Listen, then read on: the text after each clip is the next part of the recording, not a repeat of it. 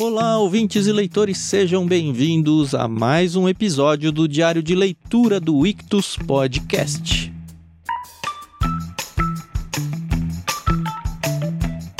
Eu sou o Thiago André Monteiro, arroba Vulgutan, e estou aqui com a Carol Simão para a gente continuar nos Irmãos Karamazov de Dostoiévski. Nós estamos no livro 12, Um Erro Legal, e hoje vamos ler os capítulos 9, 10 e 11. Bom dia, Carol, tudo bem?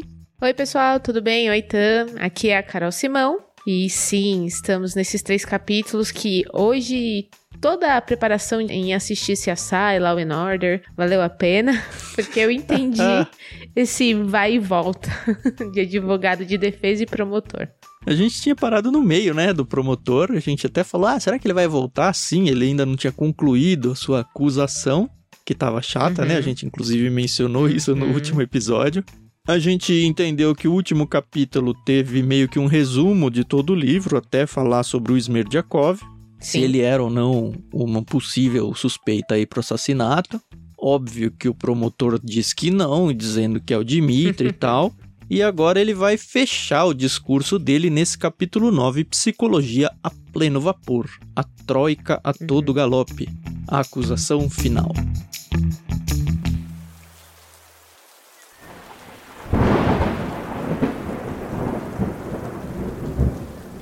O que eu achei interessante aqui nesse primeiro capítulo que a gente leu é o seguinte: uma coisa que a gente não pode esquecer é que esse promotor, o Hippolyte, ele não era um cara muito bem visto ali na sociedade, né? Uhum.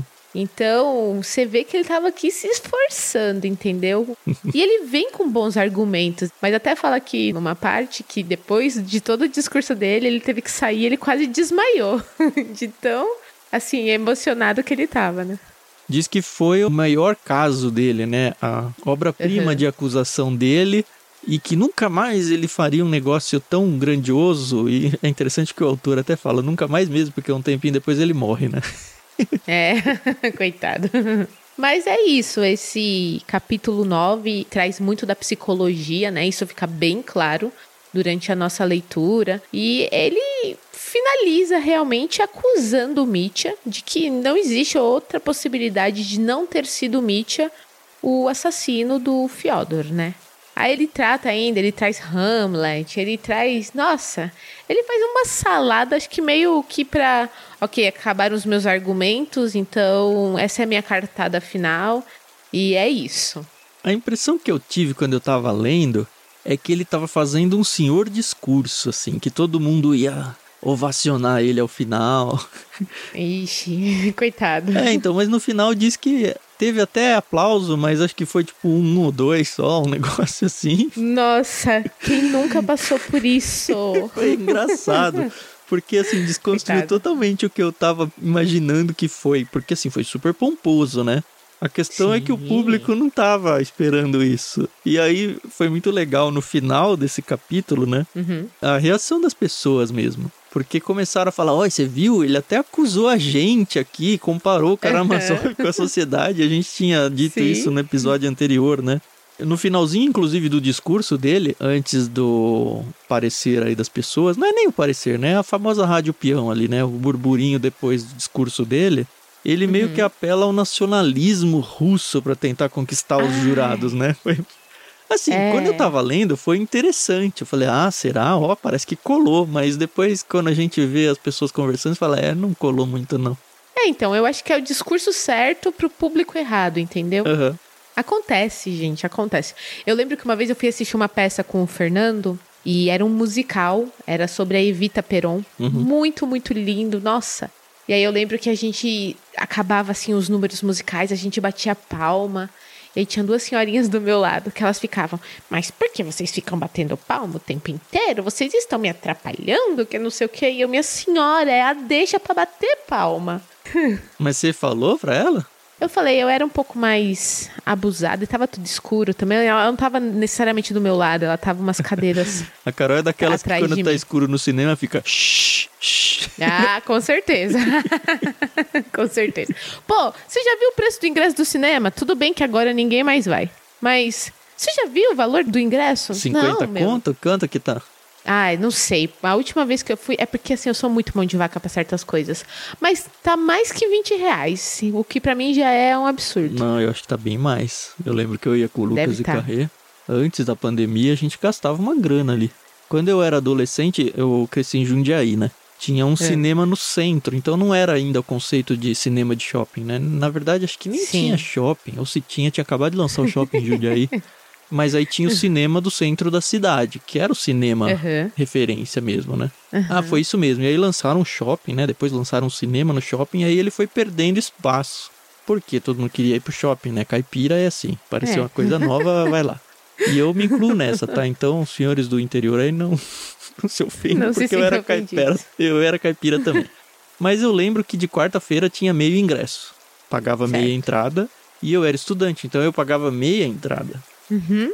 E eu me lembro que eu fui numa quarta-feira, que era metade, então eu paguei um quarto, porque eu era estudante, era acumulativo o desconto. E eu gastei acho que 75 centavos pra assistir algum Nossa, filme lá. Pois é. Bons tempos. É, então.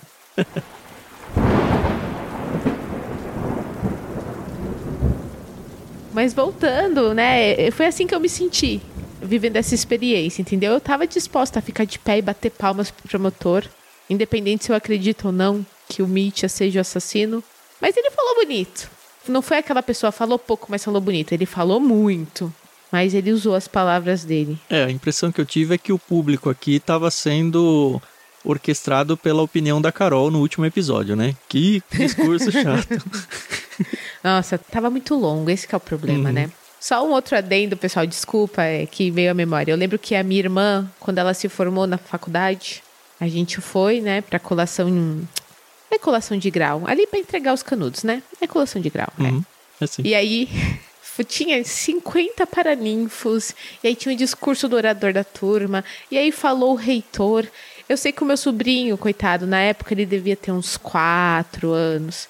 Ele ficava assim, mas não vai acabar, eu quero ir para casa. E o negócio começou 9 horas da noite e 11 e meia e ainda tava nessa. Ai, olha, ai, por quê? Vamos ser sucintos. Eu sei que às vezes a gente se empolga, né? Às vezes o assunto tá legal, mas o problema é quando o assunto tá legal só para você. É. Que era o caso aqui do promotor. É, eu espero que os ouvintes não estejam achando isso do nosso podcast, né? pois é. Foi mal, galera. Eu gostei aqui de uma frase no finalzinho desse capítulo, né? Que tá aquele monte de travessões lá mostrando que a troca de pessoas falando aqui. Uma delas uhum. diz: Ah, eles o trouxeram então direto de Mocroy, não é? Aí o outro falou: Direto. Mas o promotor não foi direto. Contou tudo de novo. Mas já tinha contado tudo nos saraus, na casa de todo mundo. Aí um outro. Nem agora ele conseguiu se conter, seu excesso de amor próprio. Um homem desconhecido, é, é. E muito suscetível e muito retórico, cheio de voltas e longas frases. É essa sensação geral, né? E é importante isso, porque a gente até mencionou lá, mas quem que vai dar o veredito? É o juiz ou é o corpo de jurados? E aí uhum. o juiz a gente viu que é meio maestro da situação ali, mas os jurados Sim. que são representados pelo povo e inclusive o povo tinha achado que eles eram simples demais para serem os jurados. Então eu é, acho que verdade. esse discurso aqui meio que já dá a deixa do que os jurados estão pensando. Que, ó, é. esse discurso não colou muito, não.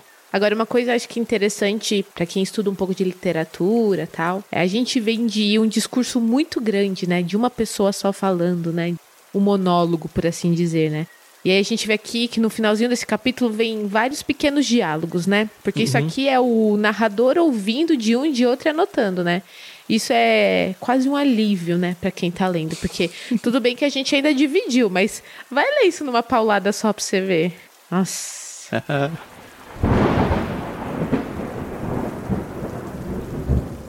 Capítulo 10. a defesa, a espada de dois gumes. Também achei muito legal esse capítulo, porque é aquela coisa, né? O advogado de defesa veio, ouviu as testemunhas, depois veio o promotor, ouviu mais algumas testemunhas, fez o discurso dele e devolveu a bola agora pro advogado de defesa, né? A leitura do advogado de defesa é sensacional, não a leitura só do Nossa. caso, mas a leitura da reação das pessoas. Porque Sim. abre com ele falando, ele começou então direto, simples e convicto, sem orgulho algum, não havia a menor sombra de eloquência ou efeitos patéticos nem palavras mergulhadas em sentimentalismo. Totalmente contrário do que o promotor fez. Ele, inclusive, uhum. não usa a estratégia de narração linear, que é o que o promotor fez. Ele simplesmente Sim. vai jogando coisas e é o que vende melhor, pelo jeito, né? Então, pois é. E aí, ele até tem uma parte que ele fala: Ó, oh, eu também vou usar de psicologia para vocês entenderem aqui o meu ponto de vista. E lembrando de uns capítulos anteriores que nós lemos, a gente viu que algumas pessoas falavam: não, o Mitch ele vai ser inocentado exatamente para a gente poder mostrar uma nova Rússia e uma Rússia com mais compaixão, né? Tal, tal, tal, tal, tal. tal. Então, assim, eu acho que o, o advogado de defesa ele tá muito certo, convicto da vitória. Ainda não sabemos o resultado, né? Uhum. E novamente eu senti falta da Coca-Clova. E pelo visto, o julgamento tá indo pro fim, né? É, eu acho que ela nem deve aparecer de novo. Ou se aparecer, vai ser para trazer algo muito bombástico. Por isso ela foi preservada até agora. Mas acho que não. Acho que não deve aparecer. É, também acho que não. Tá bom, mas vamos a esse capítulo. Então, como o Tan falou, o advogado ele vem, ele começa, né, sem emoção, totalmente. Qual seria a palavra? Ah, direto mesmo. É, mas quando a pessoa ela não pende nem para um lado nem para outro, ela é mureteira. apática. Não foi apática também, sei lá. Não, tudo bem, tudo bem. Ele é impessoal. Impessoal, boa. É, ele é impessoal. O que eu percebi, e inclusive está no título, né? A espada de dois gumes a espada aqui no caso é a psicologia em si, né? Porque o advogado ataca ah, é. não o. É, acaba sendo, né? O promotor. Uhum. Mas ele ataca a psicologia usada pelo promotor como método falho aí, dizendo que, olha, eu posso fazer uso da psicologia também para defender o que eu quero, que por acaso é exatamente o contrário. Na verdade, não por acaso, né? É exatamente o contrário dele. E ele resume muito bem na página 850, no finalzinho, o que vai ser esse discurso dele inteiro. Ele diz: hum. Meu pensamento pode se exprimir assim: um conjunto esmagador de fatos contra o acusado, mas nenhum fato que, examinado separadamente, analisado em si, suporta a crítica.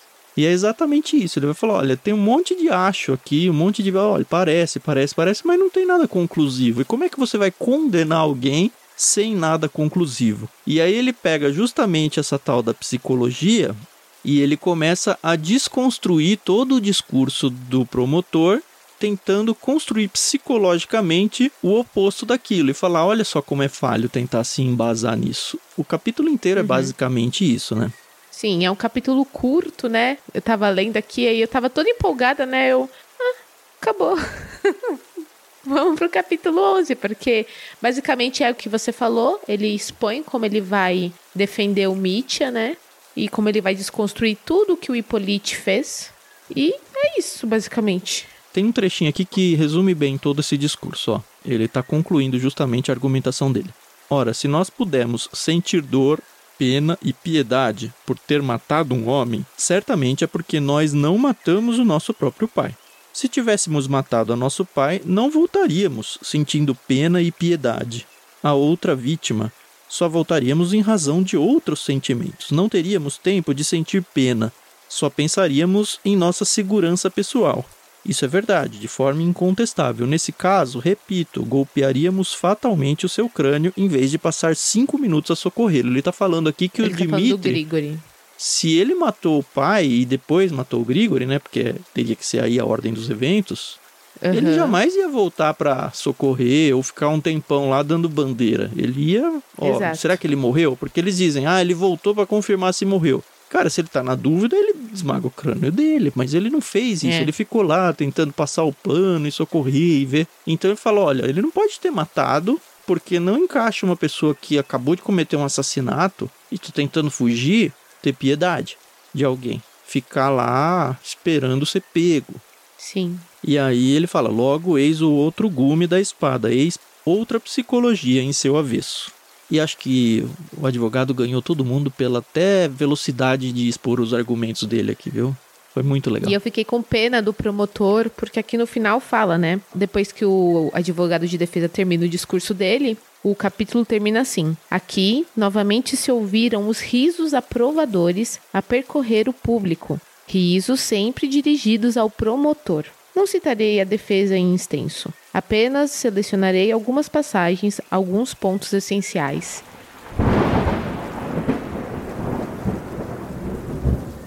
E assim começa o capítulo 11, que eu me diverti um pouco, mas o capítulo 11 começa: não havia dinheiro, não houve roubo. E, bom, o que dizer desse capítulo, é né? É exatamente o que o título diz. É. Primeiro ele falou: olha, não teve o assassinato por causa disso, disso, disso. E usou a própria arma do promotor lá, a psicologia reversa. Isso. Agora ele vai falar: olha, não temos indício nenhum de que tinha dinheiro. E ele começa, inclusive ele usa muito do que as testemunhas falaram, né? Dizendo: olha, ninguém Uhum. viu esse dinheiro. Todo mundo falou que ele existia, mas ninguém viu que existia. Todo mundo se Uhum. afiançou no que o Smerdyakov disse para um e aí um disse para um terceiro e assim foi. Mas quem garante que esse dinheiro estava lá? Quem garante que realmente tinha esse envelope? Se tinha esse envelope, quem garante que o próprio Fyodor acabou deixando tanto tempo lá? Por que que ele não tiraria de lá e ia colocar num cofre? Então, assim, vocês se é. embasarem de que, olha, ele roubou esse dinheiro, o dinheiro nunca apareceu. Então eu defendo que não existe esse dinheiro. E se não existe Uhum. o dinheiro, não existe o roubo. Que é uma das acusações aqui pro Dimitri, né? E ele faz isso muito Sim, bem de sim. novo, viu? Sim, novamente ele faz. E aí ele cita novamente a ida dele lá pra Mokroy. Enfim, basicamente é isso, né? Ele tá desconstruindo o fato de que o Dimitri não roubou o dinheiro. E eu não sei se pra você é claro que ele não roubou porque o Smerdyakov, ele entregou o dinheiro pro Ivan. Mas, assim, disso eu acho que o Mitch, ele realmente, ele é isento de culpa. Uhum. Eu acredito na inocência dele. Coitadinho. Pra mim já tem argumento suficiente na história pra dizer que não foi, né? Agora, ele joga aquele negócio. Ah, se ele roubou o dinheiro, você acha que ele ia deixar o papel lá jogado no meio? Não faz sentido nenhum, assim. Se ele tá tentando esconder o fato, ele não ia deixar tão absurdo assim pra qualquer um encontrar.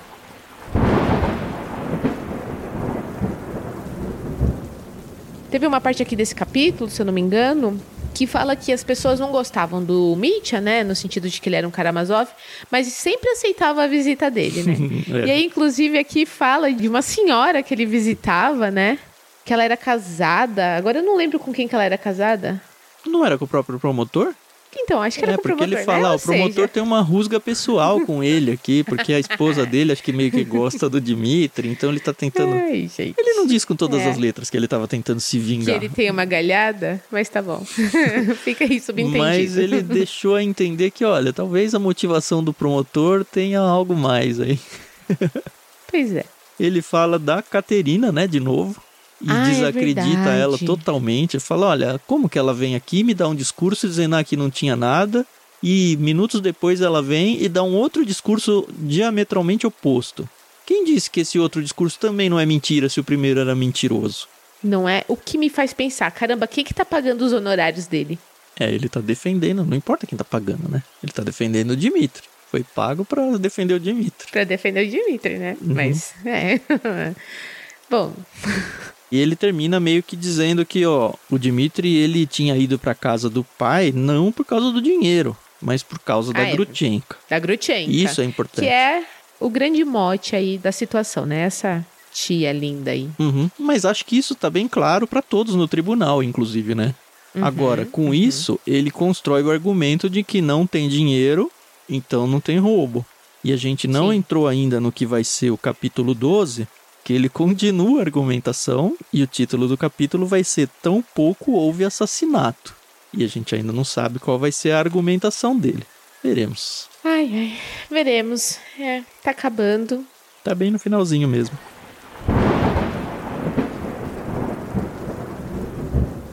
Falta só mais um dia pra gente terminar todos os livros e aí vai faltar só o epílogo. Eu acho que a história maior, assim, deve acabar com a próxima leitura.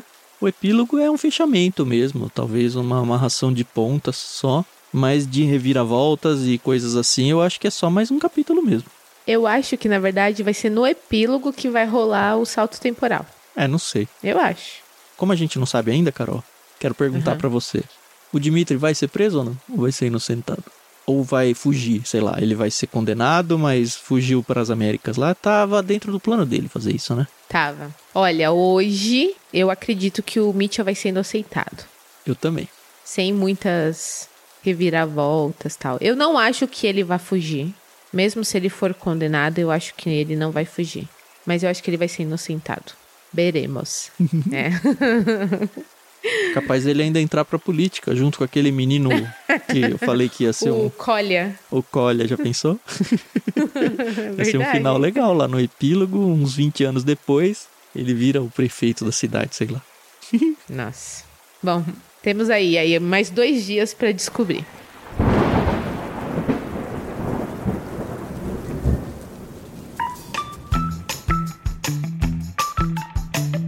Senhores ouvintes estão gostando bastante. Se não tivesse gostando, não estaria aqui até agora, né? Óbvio que você uhum. já sabe que também a conversa pode continuar lá no Telegram. Também sabe que a gente tem planos lá de assinaturas no Clube Ictus. A gente tem pensado aí o que vai fazer no próximo diário de leitura. Deve mudar um pouquinho o formato. A gente vai dar mais informações nos últimos aí programas, provavelmente após o epílogo mesmo. Provavelmente a gente vai fazer uma pausinha, né, dona Carol, pra gente dar uma respirada, porque foi. Merecida, né? Uma viagem longa que a gente precisa descer Sim. do carro para esticar as pernas. É verdade. Tá bom, obrigado então pela audição mais uma vez, galera, e até o próximo episódio. É isso aí, pessoal. Eu já não consigo mais imaginar a minha vida sem fazer isso daqui. Então, muito obrigada para quem nos acompanha. Nos ajude compartilhando, orando por nós e lendo, que a gente fica muito feliz só de saber que vocês estão lendo. Uhum. Tá bom? Então a gente se ouve no próximo episódio. Até mais.